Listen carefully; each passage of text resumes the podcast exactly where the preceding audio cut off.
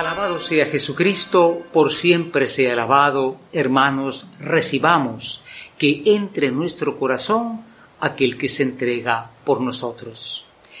Les saludo queridos hermanos en este domingo de Ramos, inicio de la Semana Mayor. Llamada Mayor, porque de las 52 semanas, en esta celebramos aquello que cambió la historia del mundo, la historia de la humanidad. El Hijo de Dios se entrega voluntariamente. Y comenzamos con este domingo de Ramos recordando lo que pasó realmente, ¿no? Jesús entró a Jerusalén, eh, para muchos iba a ser un Mesías, a dar golpe de Estado, ahí a eh, Herodes, a votar a Pilato, pero él entra montado en un burrito, porque su plan es otro, es un nuevo reino, el reino espiritual. Por eso hoy se nos presenta una idea que es muy importante. Todo lo que pasó en la pasión de Cristo no fue un accidente temible, un hecho inevitable, no fue un hecho de violencia más, es algo que el mismo Señor había asumido. No oculté la cara a los que me pegaban, dice el siervo de Dios, ¿no? A los que me arrancaban la barba, imagínense, ¿no?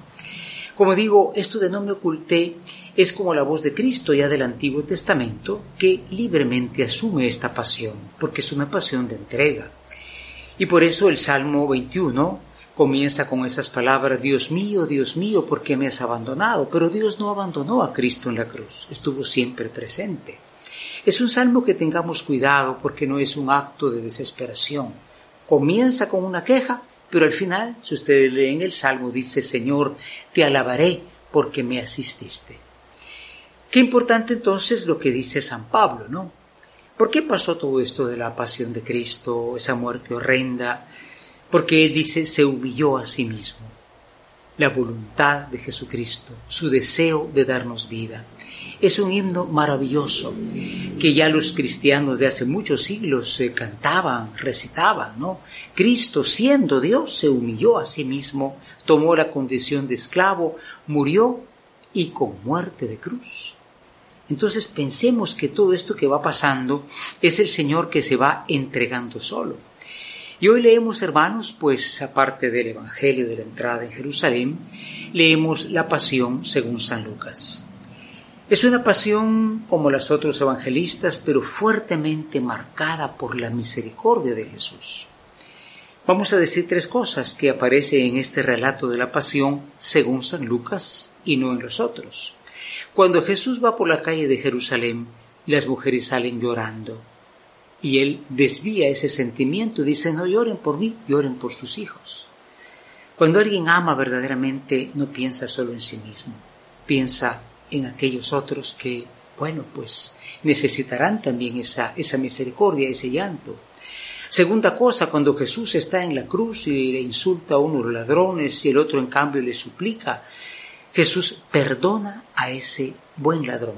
Decimos buen ladrón porque al final, si robó en la tierra, al final se robó el cielo, ¿no? Un hombre que se arrepintió. Y Jesús le dice, hoy estarás conmigo en el paraíso. Y finalmente, ¿cómo muere Jesús? Perdonando. Padre, perdónales, porque no saben lo que hacen.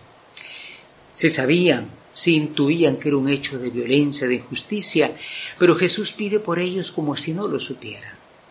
De modo que, como digo, la pasión de Lucas es una pasión muy especial.